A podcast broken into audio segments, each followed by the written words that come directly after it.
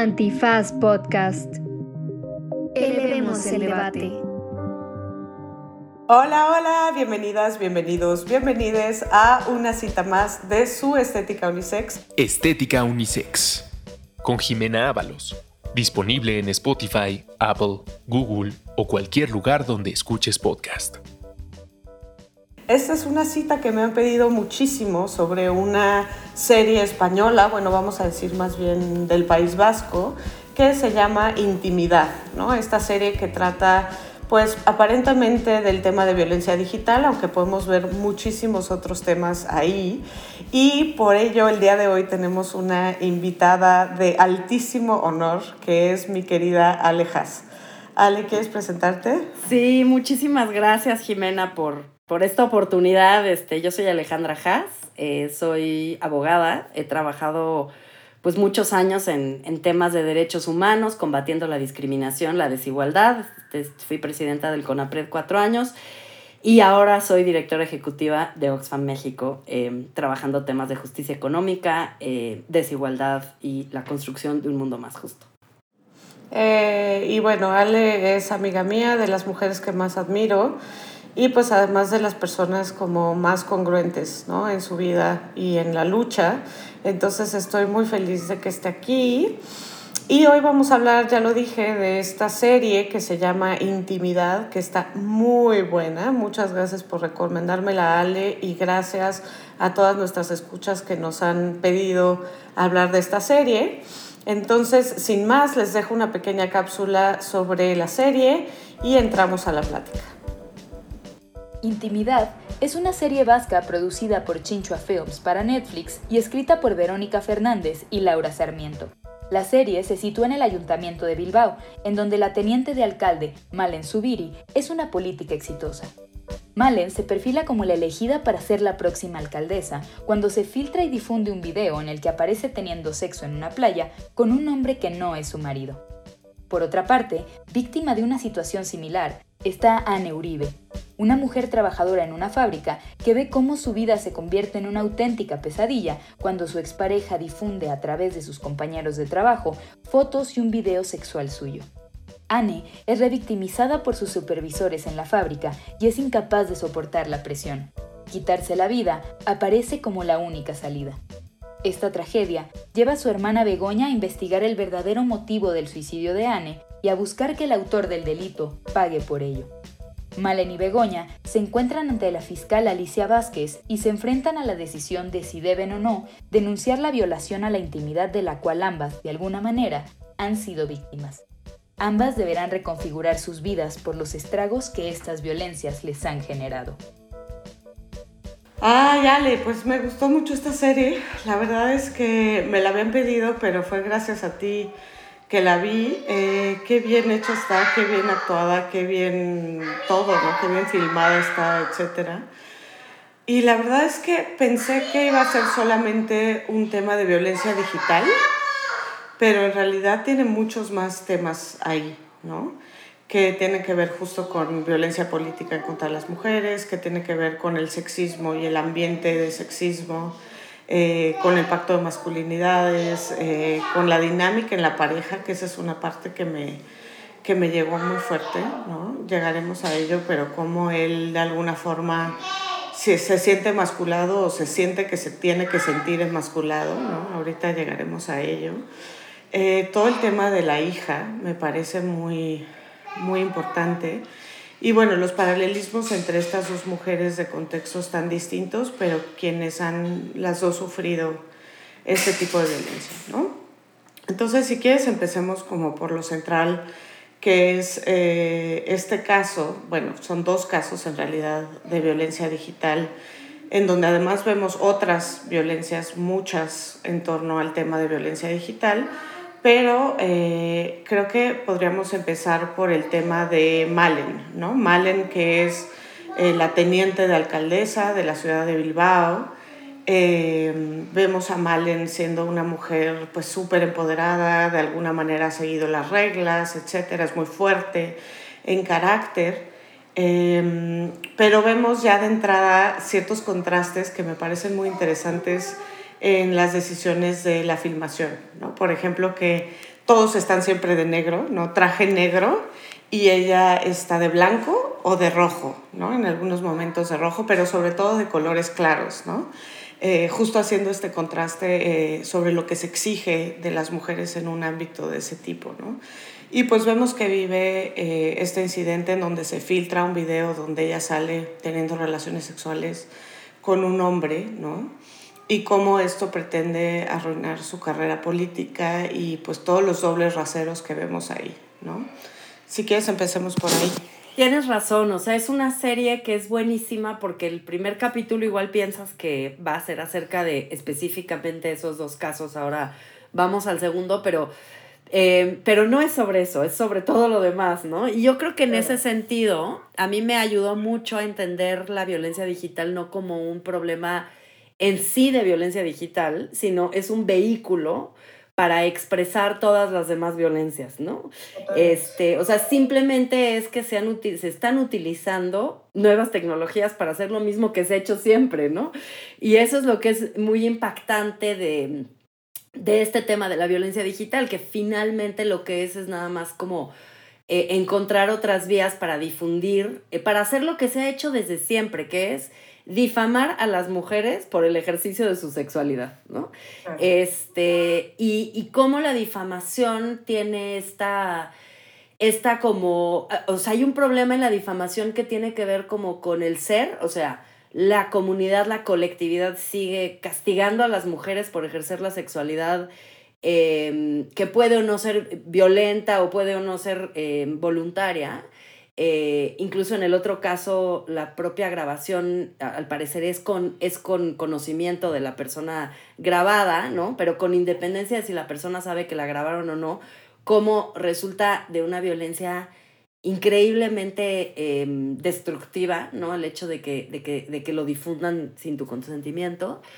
Pero luego está esta dificultad de comprender, y en eso me pareció muy, muy sutil y muy bien hecha, esta dificultad como de decir, ¿Qué es ser una mujer empoderada? Es que no te importe que se vean las escenas tuyas eh, teniendo sexo, es que, que, puedas ponerle a los demás eh, la responsabilidad de haber reaccionado de manera conservadora respecto de eso, o es, o, también, o, el derecho a la intimidad y el derecho a no mostrarte en esa posición, eh, pues sobrepasa esta visión como muy conservadora de te cachamos y con que lo hubieras hecho en privado o en público ya eres, estás condenada, sino pues lo que yo haga en el ámbito de mi vida privada no tiene nada que ver con mi persona pública. Entonces creo que, o sea, muy en el fondo hay como dos, para mí dos temas, eh, Jimena. Uno es este tema de, de, la, de la condena del ejercicio de la sexualidad y el otro es el tema de lo público y lo privado, ¿no?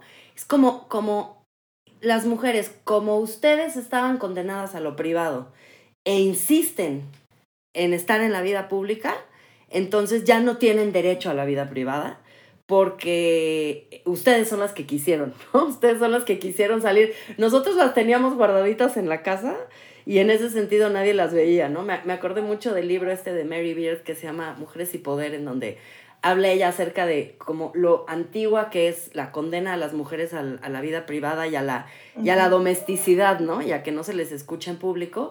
Y me recordó mucho esto, como el castigo que te tienen que poner por querer estar en la vida pública y cómo eh, pues se utiliza tu vida privada para ello, ¿no?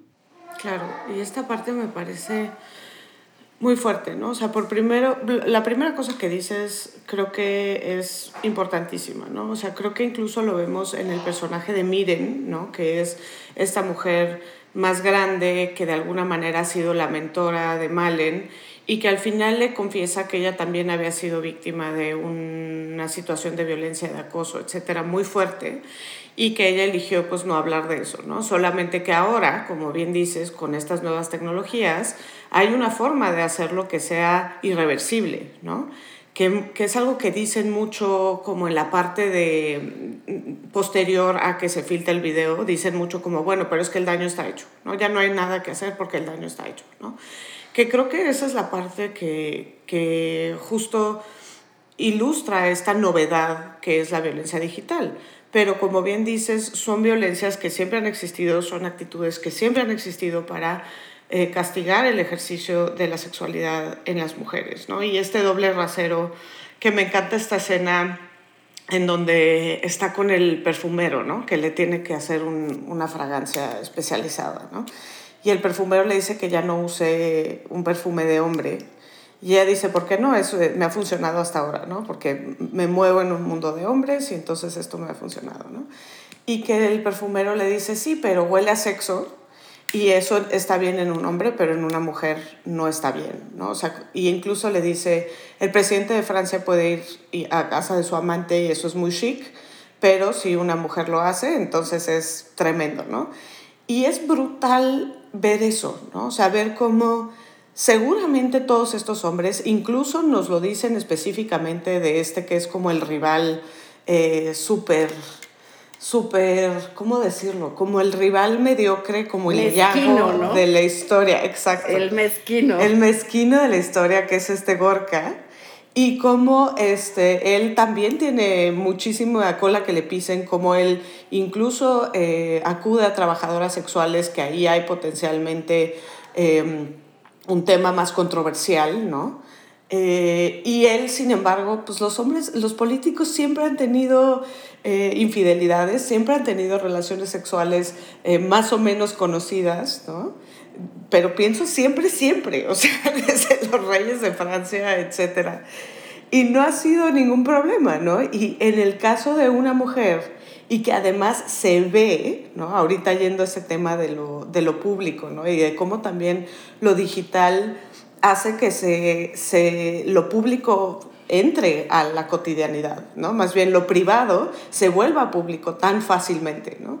Entonces, este, me parece increíble cómo esto de inmediato se nos pinta y así es como algo que la arruina, ¿no? O sea, ni siquiera, y ella dice, sí, fuimos dos adultos que tuvimos relaciones sexuales consentidas. Punto. Eso no debería de importarle a nadie. Y sin embargo se sabe desde el principio que es algo que potencialmente le va a arruinar la carrera.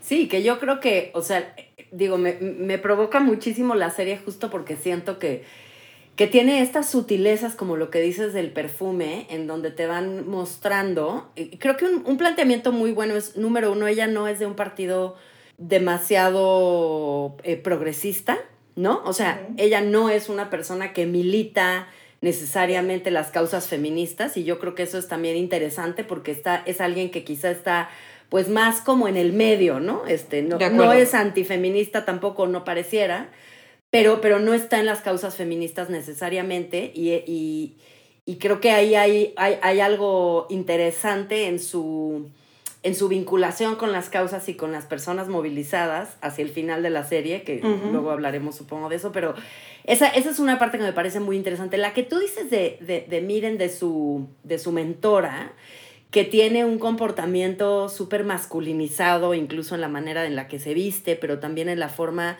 en la que la condena. O sea, de cierta manera lo que ella hace es que ella actúa como una, como una no es una persona que tiene, está desprovista de solidaridad. O sea, yo creo que tiene un momento en el cual ella sí le tiende la mano y sí la protege y sí quiere que ella siga, pero al mismo tiempo quiere que ella siga em, masculinizándose y siguiendo los códigos del partido, ¿no?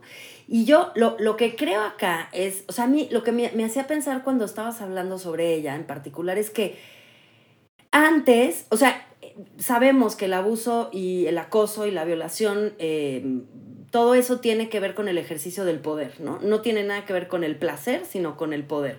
Con poder aplastar a una mujer y puede ser a través de difundir imágenes de ella o pegarle o abusar de ella sexualmente, ¿no? Cualquiera de las tres.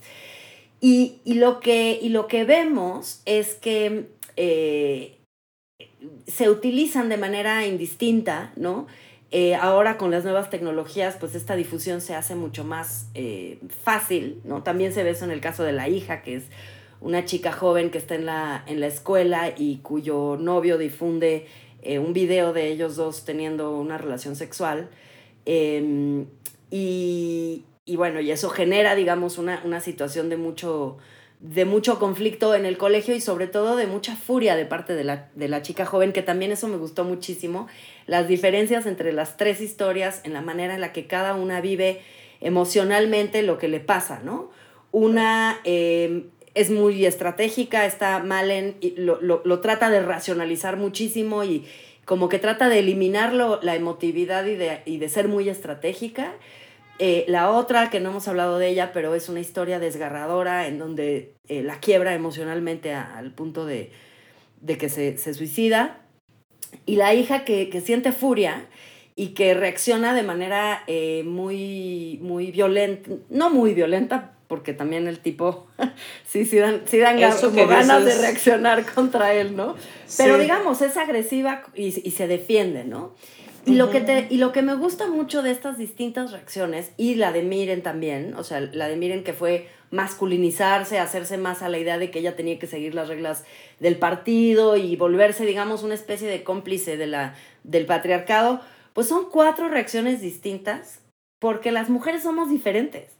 Y eso también me gustó muchísimo. O sea, no a mí también me gustó mucho. Eso. No, hay una no hay una reacción unificada, como que todas las mujeres tendrían que reaccionar de cierta manera, ¿no? Y está la policía, que también es un personaje maravilloso, porque la policía es un personaje que eh, es muy buena, hace muy bien su trabajo, entiende muy bien las herramientas que tiene para perseguir cada, cada una de las situaciones, pero al mismo tiempo... Eh, ella misma se enfrenta a sus propias represiones, a sus propias ansiedades y a sus propios obstáculos para poder realmente expresar quién es y tener su, pues libre desarrollo de la personalidad, ¿no? Entonces, como que creo que eso, o eso es otra parte que me encanta de la, de la serie, que es como, vemos constantemente, y lo vimos en el juicio de Johnny Depp, ¿no? Este, esta cosa de cómo tiene que ser una víctima, cómo tendría que reaccionar una víctima y la expectativa que se tiene sobre la víctima. Y en cambio acá lo que, te, lo, lo, lo que está explícito, pues es que las víctimas somos tan diversas como somos las personas y que, y que no se puede esperar un comportamiento específico de parte de una víctima. Creo que tienes toda la razón y quienes trabajamos con víctimas, obviamente es esto, ¿no? O sea, hay, hay todavía la expectativa de algunas instituciones de que las mujeres sigan comportándose conforme a esta víctima estereotípica que presenta ciertas conductas estereotípicas, pero que al mismo tiempo se siente súper dañada y súper dolida, pero eh, que, que, denuncia, ¿no? Porque a fuerza se le exige a las víctimas que denuncien, ¿no? Que es otro tema que exploraremos de la serie, el tema de la denuncia y del castigo y todo este tipo de cosas, ¿no? Pero sí creo que una de las cosas más valiosas es presentarnos cómo distintas mujeres van a reaccionar de distintas maneras ante estas violencias y no hay una manera correcta o incorrecta de reaccionar a ellas, ¿no? Creo que eh, pues claramente vemos que en el caso de Anne la rebasa, ¿no? Y es trágico todo lo que sucede en, la historia de Anne, ¿no? Y cómo no necesariamente tiene las herramientas para, para hacer frente a esa violencia, ¿no? Pero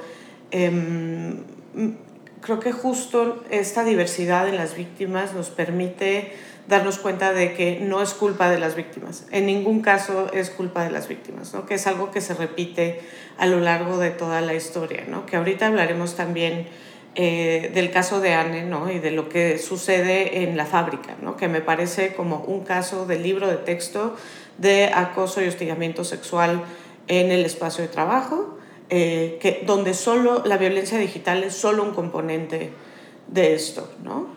Que es algo que decíamos, pero definitivamente creo que de las cosas que más aprecio de esta serie es que está centrada en las víctimas y en las experiencias de las víctimas, ¿no? que me parece algo muy importante en las narrativas que tenemos de, de violencia sexual. Hay algo que dices también sobre las diferencias entre las tres víctimas que me parece interesante y es si ha, si ha habido un cambio en las reglas del juego. ¿no? Porque creo que la reacción de las tres también tiene que ver con una diferencia generacional, ¿no? En donde el caso de eh, Miren, ella sabe que tiene que seguir las reglas, que es lo que hay, que si quiere seguir adelante eh, tiene que tragárselo y tiene que hacer como si nada y se convence a sí misma de que esa es la manera, ¿no? O esa es la, la forma de empoderarse, ¿no? Volviendo a lo que decía sobre qué significa que una mujer esté empoderada. En el caso de Malen lo vemos muy desde este lugar como, como mm, hasta cierto punto dividido, ¿no? En donde le hace caso a Miren y piensa que la forma es no denunciar, pero después ve a su hija y se convence que sí hay valor en denunciar y ese conflicto que ella tiene sobre qué es lo correcto, qué es lo que debería de hacer, ¿no? Y en el caso de Leire, la hija, es sí una rabia abierta, ¿no? O sea, sabiendo que fue injusto, sabiendo que es totalmente jodido lo que le hicieron a su mamá y lo que potencialmente le pueden hacer a ella, ¿no?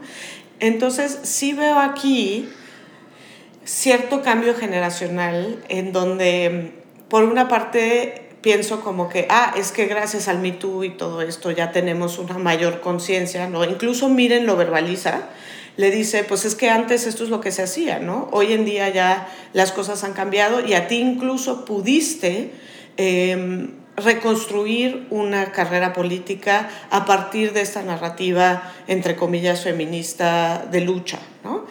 Em, y, vemos que, sin embargo, ¿no? O sea, pareciera que hay un cambio generacional.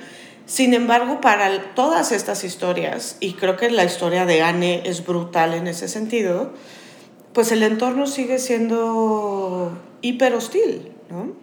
Y que creo también, eh, Jim, que el entorno tiene mucho que ver con la clase, ¿no? Eh, o sea, hay un componente de fragilidad económica en el caso de ella, en donde de cierta forma Malen tiene, digamos, desde luego, es un sacrificio gigantesco y un costo inmenso, no estoy queriendo minimizar que ella se baje de la candidatura por este escándalo que es una payasada, porque francamente es una payasada, es una señora teniendo relaciones sexuales como como todo mundo tiene, ¿no? O sea, y además, bueno, su relación con su esposo, digo, esta cosa como de la fidelidad como como el gran termómetro de si la persona es o no es confiable me parece terrible, pero luego si quieres hablamos de eso y de la centralidad del matrimonio, como si el matrimonio fuera la gran prueba de que eres una persona honesta o no, ¿no? Me parece difícil, pero bueno. Y cómo el matrimonio tiene reglas distintas para hombres y mujeres. Totalmente.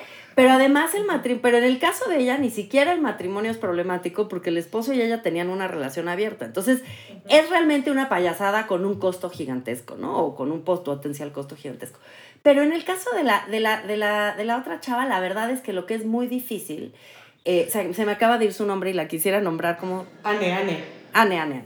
En el caso de Anne, lo que es muy, muy terrible es, número uno, su, mayor fragilidad económica. Ella trabaja en una fábrica, eh, lleva bastantes años trabajando en esa fábrica. No es tan fácil lidiar, por ejemplo, con las jerarquías cuando estás en esa situación de subordinación. O sea, Malen está en subordinación con los directores del partido, pero tiene, digamos, lo que llaman en inglés el leverage, ¿no? El leverage de ella también tiene cosas con las cuales negociar, digamos, ¿no? Tiene su fama, tiene su presencia, tiene su popularidad y lo pone sobre la mesa y sabe negociar.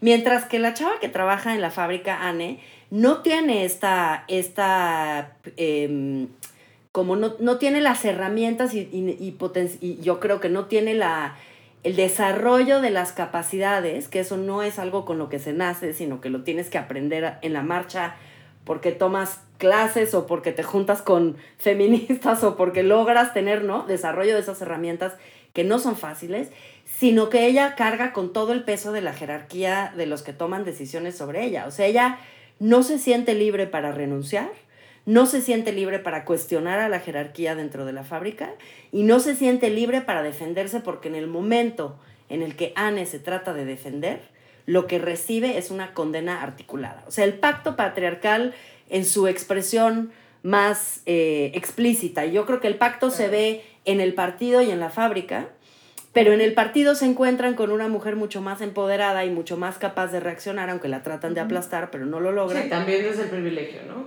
Totalmente, totalmente. Ella es una mujer que se sabe que tiene recursos, que se sabe que fue abogada antes de ser, eh, de ser, de ser política, que además tiene una relación con su padre y con su esposo que tienen sus lados terribles, pero que finalmente le, dan, le han dado em, ciertas herramientas que pues Anne no ha tenido. No sabemos mucho sobre la relación de Anne con su familia, sí sabemos que tiene una relación cercana con su hermana, pero no necesariamente tienen em, herramientas, ¿no? Herramientas para enfrentar este tipo de circunstancias. Y en su relación con su pareja, y eso también me parece muy prototípico de, mm, de las relaciones eh, de, pareja cuando, cuando tienes una fragilidad grande, eh, en donde ella siente, o al menos sutilmente te lo dejan saber, y, creo que el suicidio es una expresión de eso, que su nueva pareja no la va a entender y la va a juzgar. O sea, creo que lo que más le duele a Anne, eh, y, en la escena del supermercado, ¿te acuerdas que se encuentra con uno de los tipos que más la, que más la acosa, ¿no? Y ella en lugar de poder decirle a su pareja, oye, este tipo me está acosando, hay un video circulando sobre mí, que quizá tú y yo podríamos hablar con nuestras parejas y decírselos con toda tranquilidad y toda, toda transparencia, ¿no? Y que y sabes que contarías con tu pareja de tu lado para defenderte frente a este acoso, ella no lo sabe, ¿no? Ella no tiene la confianza de que su pareja está, eh, podría renunciar al pacto, ¿no? Este, Y creo que eso es, te, genera y, le, y, hay unas escenas muy bonitas y terriblemente trágicas de ella, sola, viendo por la ventana en el coche o, incluso en el momento del mar, del, del, suicidio, en donde lo que te das cuenta es que se siente terriblemente sola, se siente terrible, terriblemente sola, siente que quizá nadie más la va a entender, siente que posiblemente la van a juzgar de manera pública y no tiene em, la fuerza para enfrentarlo, ¿no? Y creo que de los grandes logros de, de, la serie justo es esto, ¿no? Como ponernos en el lugar de ella, ¿no? Y ponernos en el lugar de todas las experiencias que está viviendo y que justo nos hacen entender eh, lo dramático y lo terrible que son estas violencias, ¿no? Que parecería como de, bueno, pues ya salió algo tuyo, este, ni modo, ¿no? Qué oso, ¿no? Pero en realidad nos muestra en toda su complejidad todas las consecuencias que tienen estas violencias, ¿no? Cómo esto afecta a la pareja, cómo afecta a la hermana, cómo afecta eh, pues a todas las personas que están alrededor también de quien sufre estas violencias, ¿no? Incluso me parece que con Leire, con la hija, eh, y esto lo mencionaste, pero habla de cómo eh, la violencia genera más violencia, ¿no? Y cómo hay esta parte en donde la violencia que él ejerce es una violencia súper aceptada, mientras que cuando ella reacciona con violencia física, entonces ella es castigada, ¿no? Que no estoy diciendo que ninguna violencia esté bien, pero me parece que hay esta idea como de invisibilizar estas otras violencias. Me recuerda una historia eh, súper boba, pero de una mujer que escribió eh, un artículo que estuvo circulando en donde decía que todos los días había un chavo que molestaba a su hija, ¿no? Ella se sentaba adelante y el chavo se sentaba atrás y todos los días le molestaba y le decía cosas sobre su cuerpo y le jalaba la tira del barajo, ¿no? Hasta que un día ella se hartó y se volteó y le dio un puñetazo en la cara, ¿no? Y entonces obviamente a ella fue a quien expulsaron, etcétera.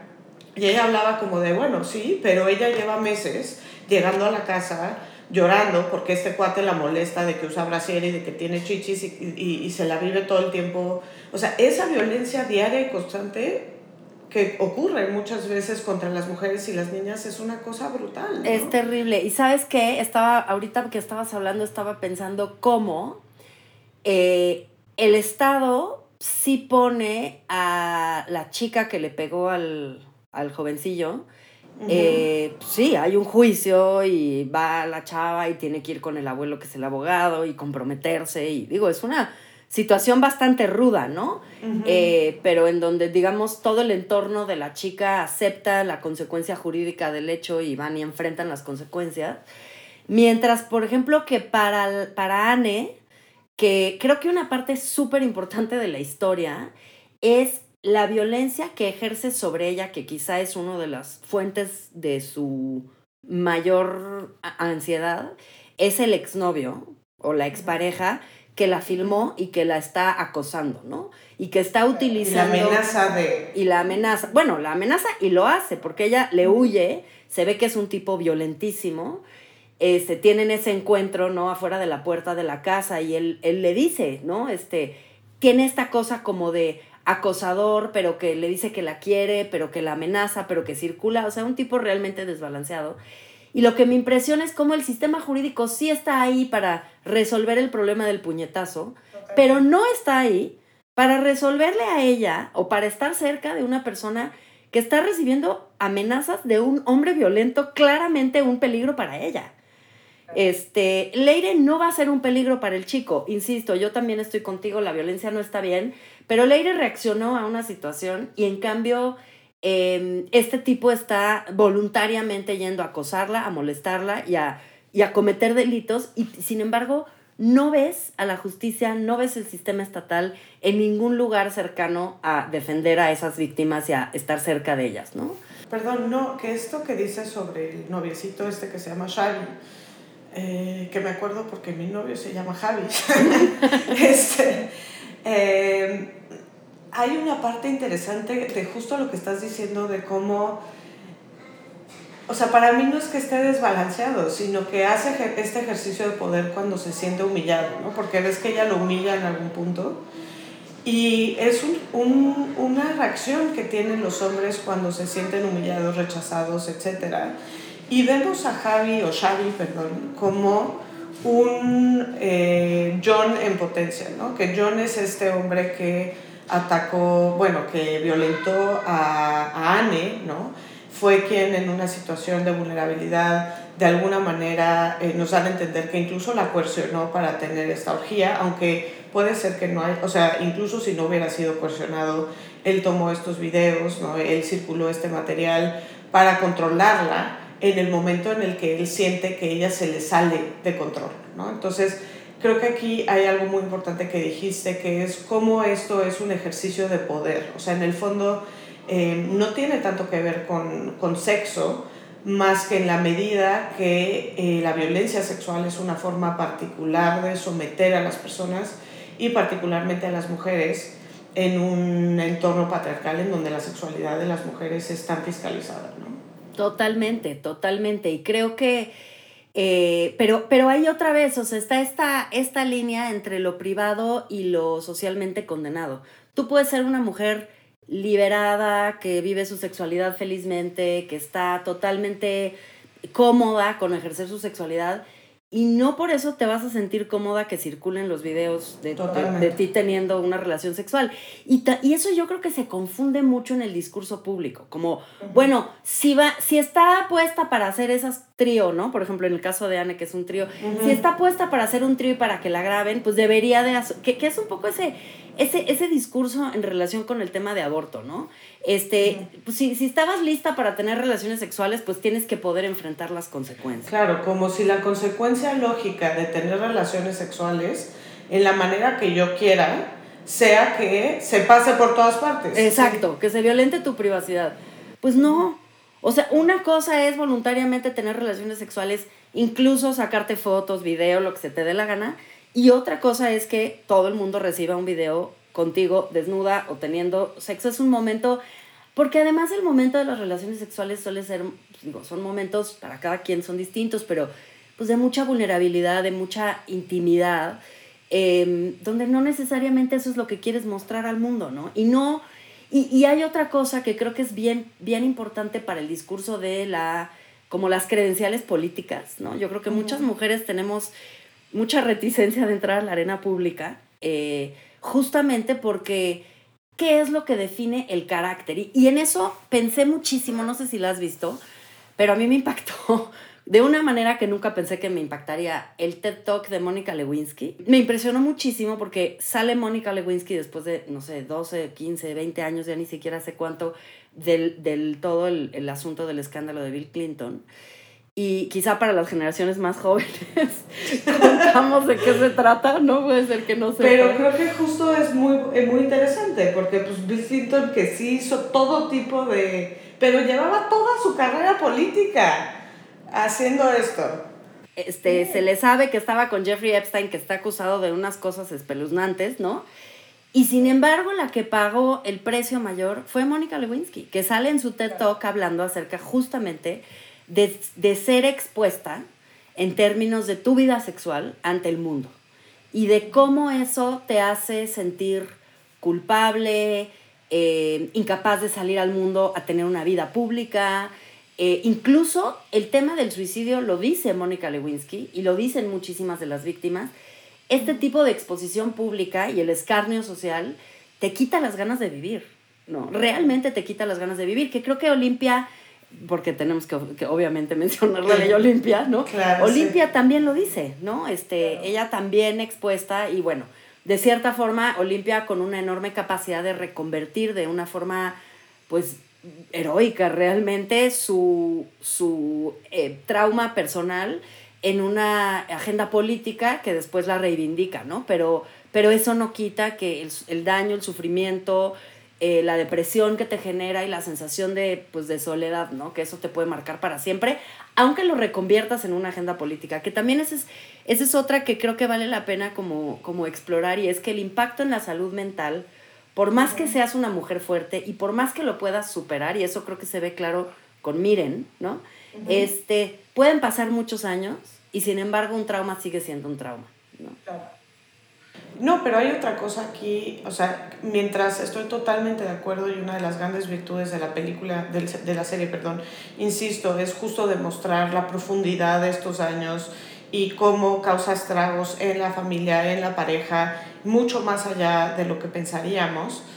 Creo que también es, es mostrar cómo esto está mal per se, ¿no? independientemente de la reacción de la víctima. ¿no?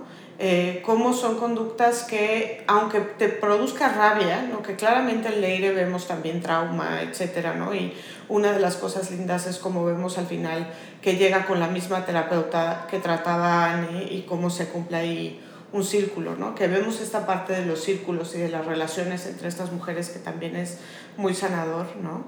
Pero eh, esto, ¿no? O sea, independientemente del daño psicológico, eh, nos muestra de manera muy clara que estas son conductas que están mal en sí mismas por este ejercicio de poder, ¿no? Que a eso quiero volver un poquito, porque creo que en ambos entornos, tanto en el entorno de la fábrica como en el entorno del partido y del ayuntamiento, vemos en distintas dimensiones ambientes hostiles de trabajo, ¿no?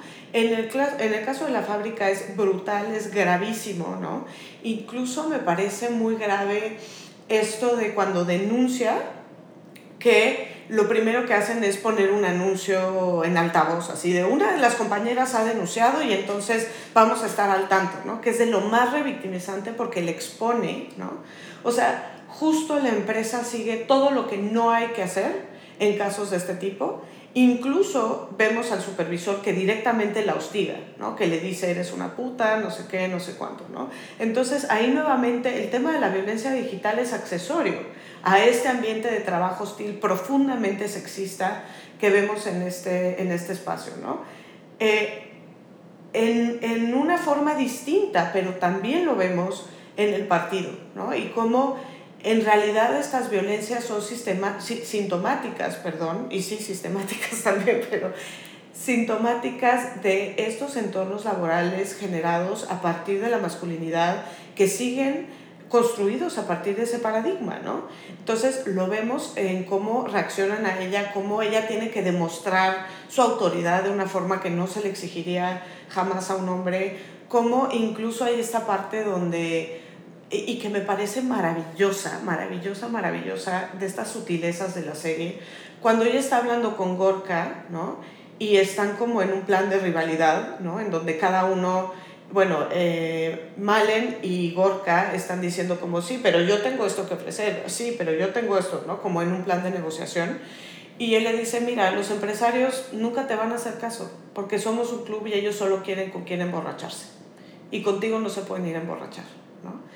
Me pareció tan claro que estas violencias que son extremas se dan en estos contextos, que son los contextos cotidianos de los ambientes de trabajo, que están generados a partir de la masculinidad y del paradigma masculino y donde las mujeres se siguen viendo como intrusas, ¿no? Y entonces cualquier cosa va a ser pretexto para demostrar este ejercicio de poder. Totalmente, totalmente. Y creo que una de las cosas que más duelen, y creo que a Anne le duelen, pero duele también cuando ves la serie porque, porque te da como una sensación de, de angustia, es cuando las mujeres que están en la fábrica se ponen del lado de los hombres.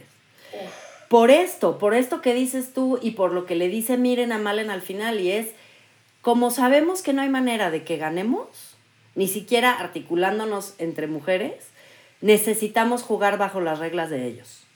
Y miren que es mucho más, digamos, capaz de ser valiente y empoderada y demás, nunca siente que realmente puede cuestionar el sistema, ¿no? La que cuestiona el sistema es Malen, a su manera la que cuestiona el sistema también es Leire, pero Anne no se siente porque también las mujeres la abandonan, o sea, una serie de mujeres que tienen un momento de solidaridad con ella y que después ellas mismas se ven en una situación de fragilidad, ya sea porque sus parejas son de las personas que están involucradas o porque tienen miedo a perder la chamba, que otra vez la, necesidad económica eh, cambia por completo las condiciones en las cuales uno puede reaccionar de una manera o de otra. O sea, si tú tienes, y lo dicen, ahí tienen algunas conversaciones en donde hablan acerca de, bueno, pues es que yo, mi, si mi marido pierde la chamba, no vamos a poder pagarla, no, no me acuerdo bien del detalle, pero, o sea, realmente expresan una necesidad económica que provoca una eh, vulnerabilidad o una fragilidad adicional a la de género, ¿no? Este, y, creo que algo muy, muy importante, eh, Jimena, es que para mí esta división que ocurre, por ejemplo, entre las personas que están, las mujeres de la clase obrera que están sometidas a mayores necesidades, es algo que, que yo he visto y que ocurre, ¿no? Eh, muchas veces desde, esto que llamamos el feminismo blanco liberal, es como fácil condenar eh, también a la víctima. ¿Cómo es que la víctima o cómo que no hay solidaridad entre mujeres o cómo que no se movilizan? Que yo lo he escuchado en casos muy concretos aquí en México con, por ejemplo, esfuerzos de ir a, hablar sobre el tema de violencia doméstica a comunidades afromexicanas y en donde las mujeres afromexicanas te dicen un poco lo que dicen las mujeres o lo que percibes de las mujeres de la fábrica, que es, bueno, y yo condeno a mi marido, por ser violento y luego ¿qué hago? Porque aquí cerca de mí no hay instituciones que me apoyen. No tengo ninguna otra fuente de autonomía económica. No tengo ninguna otra salida.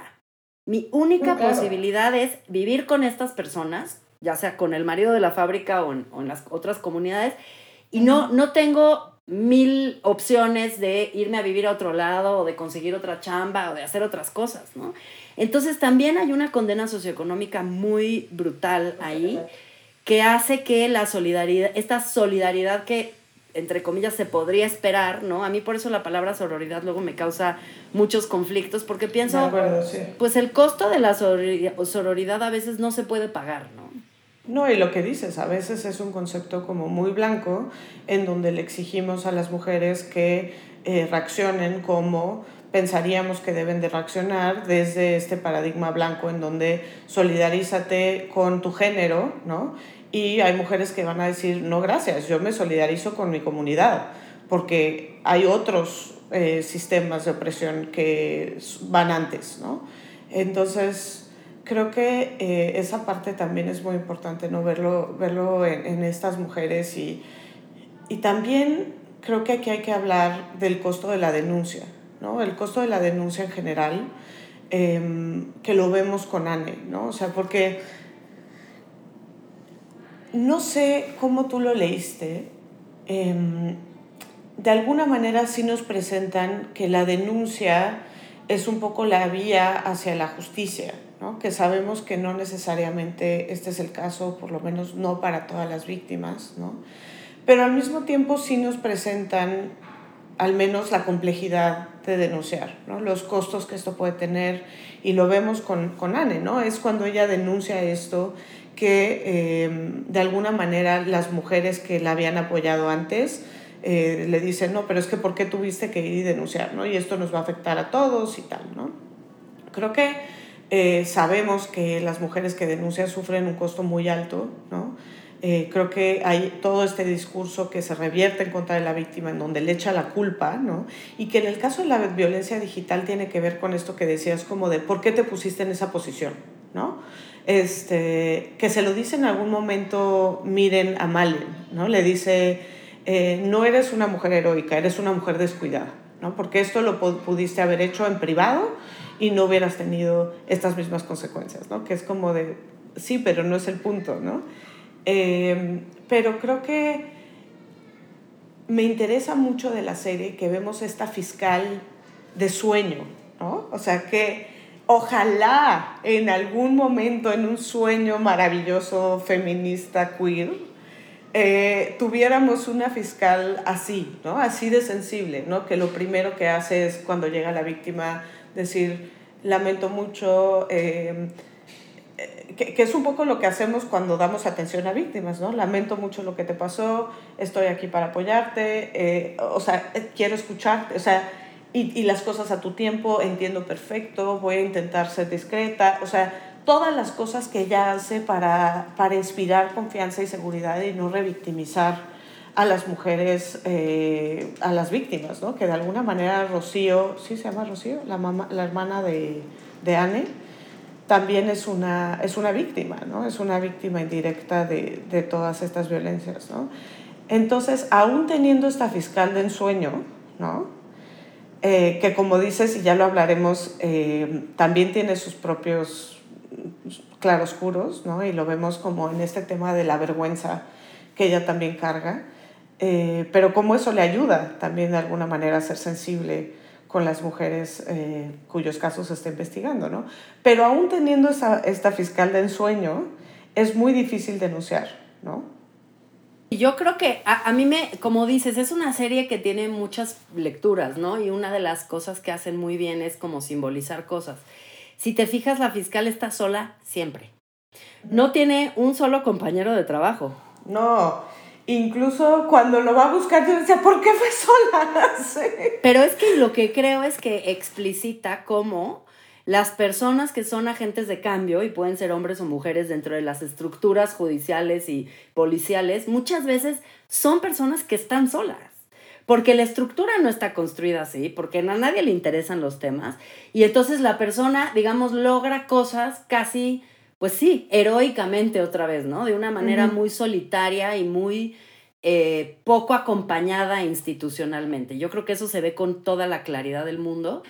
Este, pero yo creo, y justo creo que eso es una de las cosas que expresa eh, la manera en la que la policía, que es una mujer lesbiana, eh, con una homofobia internalizada tremenda, ¿no? Que uno pensaría como, bueno, pues es una mujer, es policía, está persiguiendo a unos tipejos de quinta, tiene una valentía de que se mete con la pistola a buscar a un cuate potencialmente peligroso y sin embargo aparecer públicamente con su pareja eh, le sigue costando un trabajo bárbaro, ¿no? Otra vez, esta cosa de una cosa es la persona pública y otra cosa es la intimidad. Y cuando tienes que salir con tu intimidad afuera, que creo que también ese es, ese es otra, otra de los como malentendidos, ¿no? De, por ejemplo, la orientación sexual, pues las personas pueden querer decir, y qué bueno que las personas famosas salgan y digan su orientación sexual y quienes no somos heterosexuales, que podamos decirlo públicamente para ayudar y acompañar las historias de vida de todo mundo, pero al mismo tiempo tampoco puedes condenar a una persona que no está lista para mostrarlo públicamente porque no tiene por qué ser del ámbito público. Es del ámbito público porque el ámbito público es, es homofóbico, no porque la persona esté mal en querer resguardar su intimidad, ¿no? Eh, claro. pero, pero creo que una de las cosas que a mí me, me parece muy linda y muy esperanzadora, ¿no? A pesar de, de las historias de vida y de, bueno, y del, del caso de Anne, que al final pues es un caso trágico que no tiene, que no tiene una salida, que no tiene una salida positiva, ciertamente. Pero creo que una de las cosas bonitas es, eh, tanto en el caso de Malen como en el caso de, de la fiscal, cómo ambas encuentran en el movimiento feminista y en el movimiento de mujeres eh, o de personas de la diversidad sexual, porque también hay ahí eh, un momento en donde hay una manifestación que une a las dos causas, eh, uh -huh. pues sí encuentran un espacio de, de convergencia. O sea, las dos perciben que ese acompañamiento y ese esfuerzo, y creo que, bueno, yo lo leo así, ciertamente no lo dice la serie, pero a mí me recordó eh, a la importancia que tiene, y siempre lo digo, de recordar lo mucho que les ha costado a las mujeres que nos precedieron encabezar ah. esta lucha, ¿no? O sea, que los cambios que hemos vivido, aunque son incipientes y son insuficientes, y estoy también muy agradecida a las mujeres jóvenes que, que no se dejan y que están... Eh, las leyes que van y rompen cosas. Listas sí. para dar puñetazos, ¿no? Sí. Que eso es también muy simbólico de, de que ya no aguantan más, ¿no? Y tienen toda uh -huh. la razón. Pero también a las mujeres más grandes, y, y, hay, una, hay una activista, ¿no? Que está en conversaciones uh -huh. con Malen, eh, que representa a esa otra generación de mujeres que se ve, como ocurre en México, que llevan décadas estando en las calles, construyendo una base social, construyendo un discurso público y que están listas para salir públicamente a acompañar las causas. Y yo creo que esa visión como transgeneracional, en donde no es gracias a unas u otras, sino gracias a las dos generaciones y, nuestra generación sándwich, ¿no?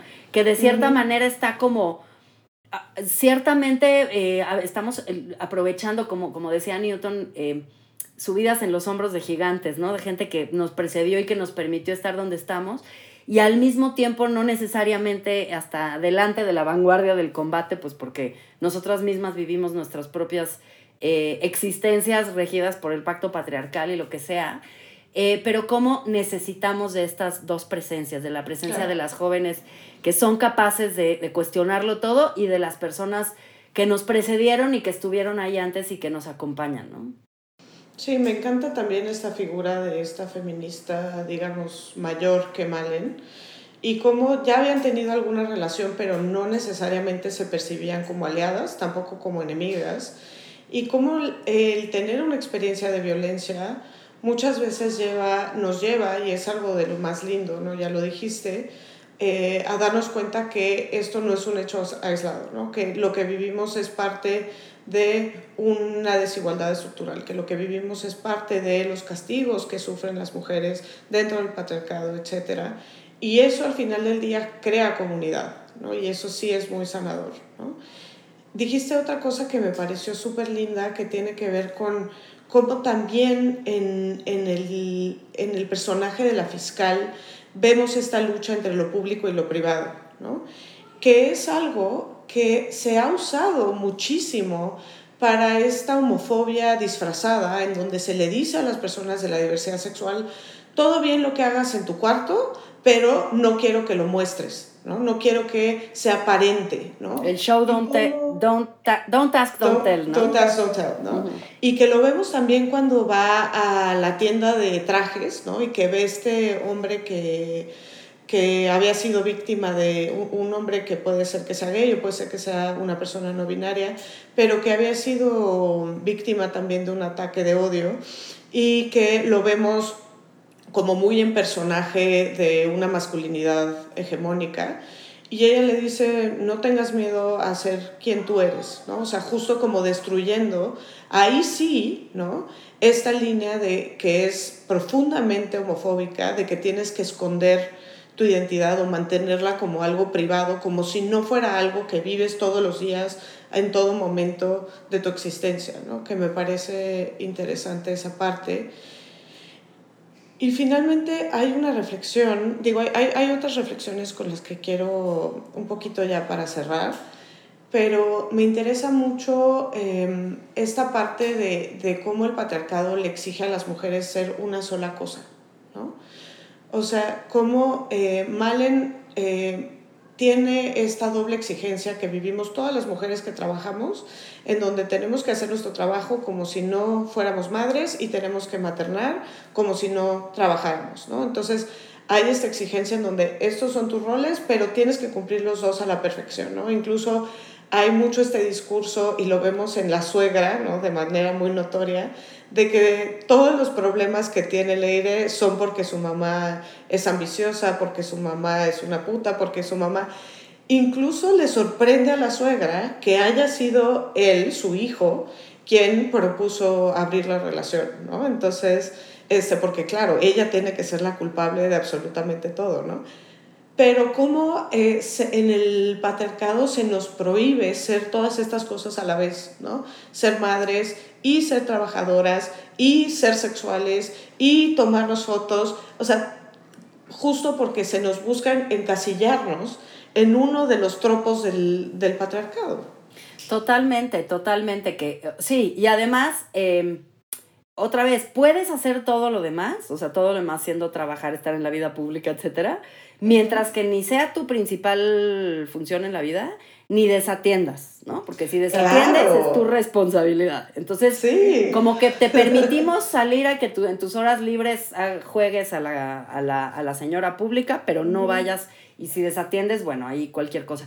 Creo que eso, eso, la, suegra es un buenísimo personaje porque creo que expresa muy bien esta cosa de, justo en esa escena cuando le dice el, hijo, no, pues fui yo el que abrió la relación y le dice, bueno, pero de todas maneras, ¿no? O sea, porque además, claro. digo, no hemos hablado mucho de los hombres, eh, por fortuna, porque son lo menos interesante de la serie, pero sí creo que el esposo, a diferencia de, muchos de los demás, el esposo sí atraviesa por un camino de transformación, ¿no? En donde creo que tiene un par, de, un par de cualidades que me parecen importantes y que no le veo a los otros personajes. Tiene una primera cualidad y es que es un poco más honesto que los demás, ¿no? Tanto en lo que dice como en lo que siente, como en sus reacciones buenas y malas, ¿no? O sea, es como mucho más humano en el sentido de que no es un tipo calculado, es un tipo que va viviendo las cosas y las va experimentando. Y en ese sentido comete un millón de errores, es eh, poco solidario, es bastante rudo con ella, la deja sola eh, y demás, pero al mismo tiempo también es una persona capaz de recular y capaz de comprender lo que está pasando y de, y de, y de identificarse en un sistema, ¿no?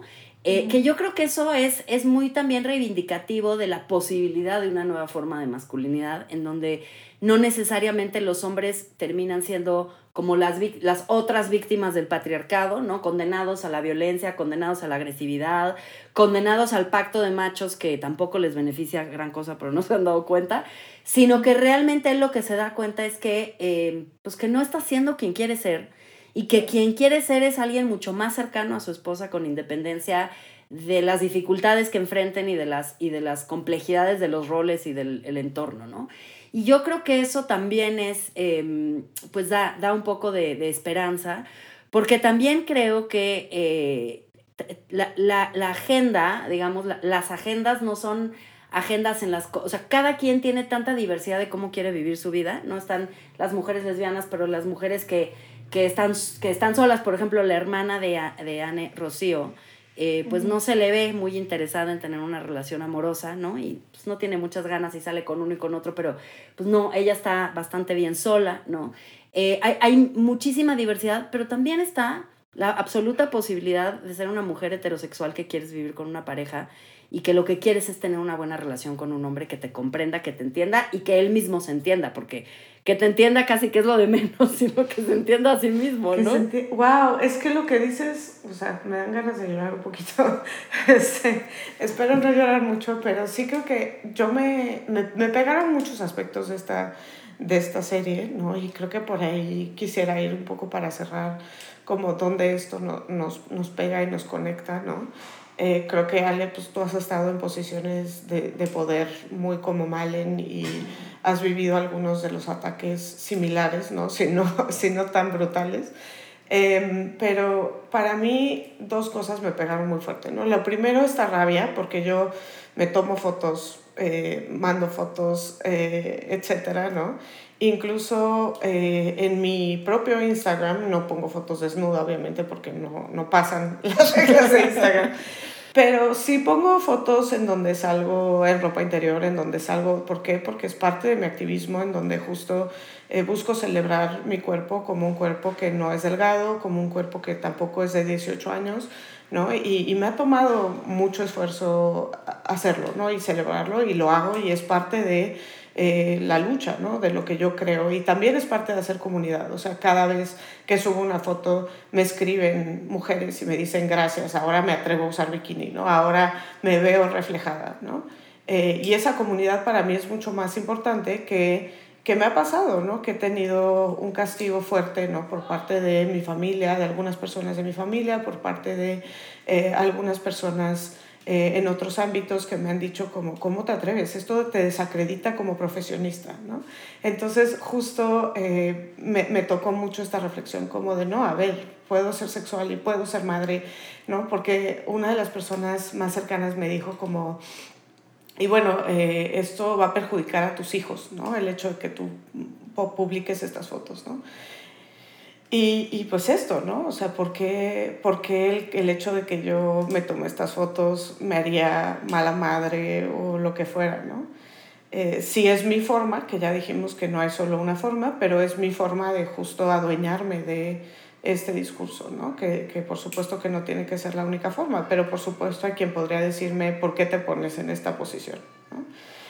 Eh, la otra cosa que me tocó muchísimo es esta relación de Malen con el esposo, ¿no? Y cómo él atraviesa por este momento en donde se siente fracasado como hombre de alguna manera por no ser el proveedor, ¿no? Por no ser em, quien, quien es como el jefe de la familia, ¿no? Nos dicen que él tiene una empresa, pero esa empresa como que la tiene un poco abandonada y entonces, eh, ¿cómo le cuesta eh, apoyar la carrera de Malen, ¿no? Y, y cómo hay un punto incluso en el que tienen esta conversación en donde ella le dice, y, y, él le dice como, ¿y ahora qué? ¿Qué voy a hacer? ¿no? Y ella le dice, pues cantar, porque le encantaba cantar, ¿no? Estaba en un coro, y le dice cantar y cuidar, como la mitad de la población. Eso, esa frase es buenísima. Buenísimo. Y me, y me pegó muchísimo, porque pues en mi relación de pareja, justo, y él hay un momento en el que dice, pues sí, y esta chamba también es chida, ¿no? Y así se las venimos vendiendo a las mujeres durante siglos y siglos, como que ese trabajo de apoyo y de sostén de la pareja y de la familia y de cuidado también es importante, ¿no? Y dice, yo quiero estar a la altura, ¿no?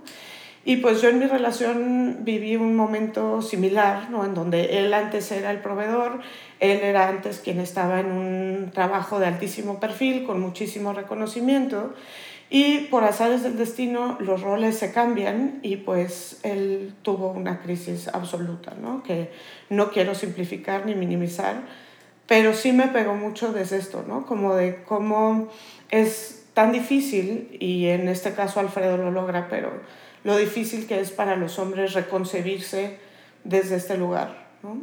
Totalmente, totalmente. Y creo que, creo que eh, hay, una, hay una parte eh, que no es tan explícita, pero me parece que está subyacente, y es qué significa apoyar la carrera. Ahorita que lo decías, me, me vino un flashback. Sé que Estética Unisex también se trata de hablar de una, así que vengo dispuesta a hacerlo rápidamente. Pero, pero creo, o sea, a mí me, yo, yo estuve casada con un hombre y ahora estoy en una relación con una mujer. Eh, y, y, hay dos reflexiones que me vienen con, con, esta serie. Una, digo miles, ¿no? Pero dos, dos que ahorita que te escucho me vienen. Una es acerca de qué significa que un hombre apoye, entre comillas, la carrera de una mujer, ¿no?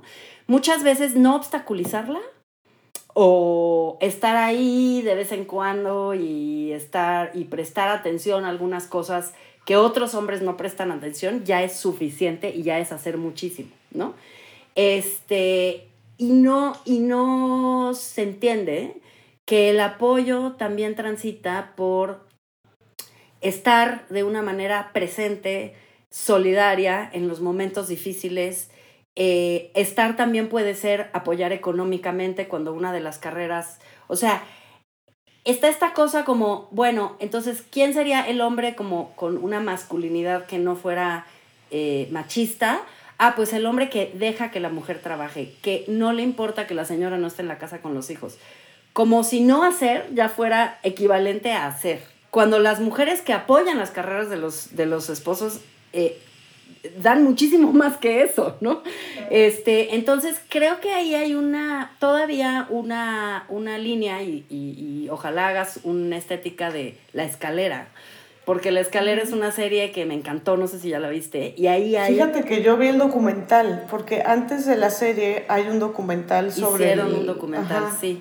Este, pero la serie está muy buena porque la serie lo que te muestra es un tipo de expresión del machismo que está poco explorado, que es aquel en el que en apariencia no hay ningún rastro de machismo y sin embargo eh, es esta cosa de yo te dejo, tú, tú eres libre, tú haces lo que quieres, tú trabajas, tú... Que, que me recordó mucho, por ejemplo, cuando yo, yo cuando tenía como 24, 25 años tuve un novio en Argentina y me mudé a Argentina y yo no identifiqué el machismo de este cuate que era un macho de siete suelas, pero no lo identifiqué justamente porque en el entorno en el que él vivía era lo más frecuente del mundo es que las mujeres fueran súper empoderadas, trabajaran, generaran ingreso y entonces yo pensé que eso era una señal como de igualdad, ¿no? Y cuando llegué me di cuenta que, hablando de lo que tú estabas hablando, el mandato de ser flaca, ser sexy, estar siempre impecable, solo hablar con mujeres cuando vas a una cena, eh, querer tener hijos, quererte casar, todas esas cosas estaban ahí. A pesar de que las mujeres trabajaban, tenían puestos de poder, eh, tenían ingresos, etc. Entonces, lo engañoso que puede ser eh, la aparente como liberalidad y la, la, aparente condición de, de, de, de, igualdad, cuando en realidad la estructura sigue presente, ¿no? Claro.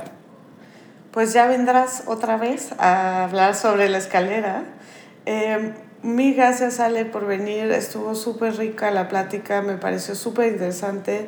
Digo, siento que nos faltaron mil cosas como el personaje del papá, ¿no? Y, y todo esto, pero la verdad me encantó platicar contigo. No sé si nos quieres dejar alguna de tus redes para, para seguir la conversación. Sí, yo feliz. Es a, eh, arroba AHASP eh, en, en, en, Twitter, en, en Instagram también. Este, y bueno, nada, darte las gracias, Jimena. Yo creo que estos espacios son eh, oxígeno para tanta, tanta gente.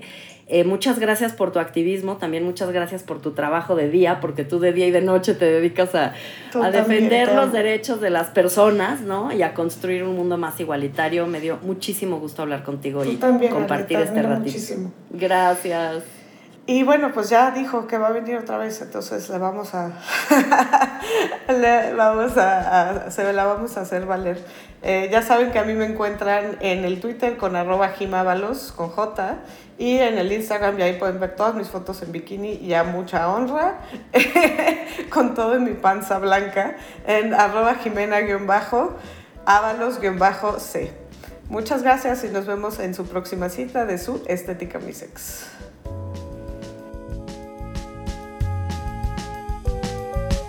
Estética Unisex con Jimena Ábalos. Disponible en Spotify, Apple, Google o cualquier lugar donde escuches podcast.